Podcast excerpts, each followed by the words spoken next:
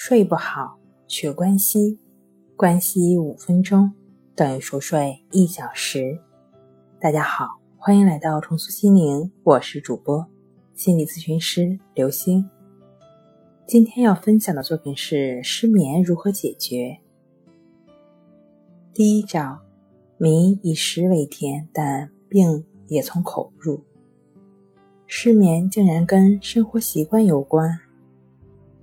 是的。规律生活、适当的运动，能够促进大脑分泌出抑制兴奋的物质，促进深度睡眠，迅速缓解疲劳，从而进入一个良性循环。能合理的饮食，多食用蛋奶、肉类、碱性的新鲜水果，禁忌刺激、兴奋、不易消化的食物。睡前可以适当的饮用牛奶。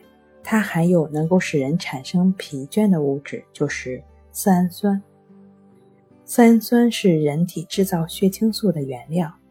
食用牛奶可以帮助大脑进入酣睡状态。第二招，消除日常的负面情绪。睡眠是情绪的镜子，紧张的压力、高速的节奏，总让人不知道失眠该怎么办。这些负面情绪总是会有机会使我们笼罩在消极的负面情绪的影响下，从而影响睡眠。情绪就是情绪，本质上没有分别。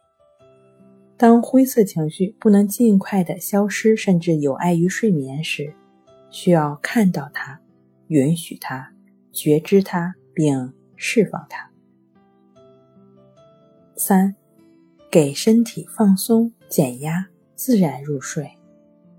失眠人群可像平常睡觉一样，躺在床上，闭上眼睛之后，就把注意力放在当下鼻孔的呼吸上，就只是用心去观察和感觉当下的呼吸进出。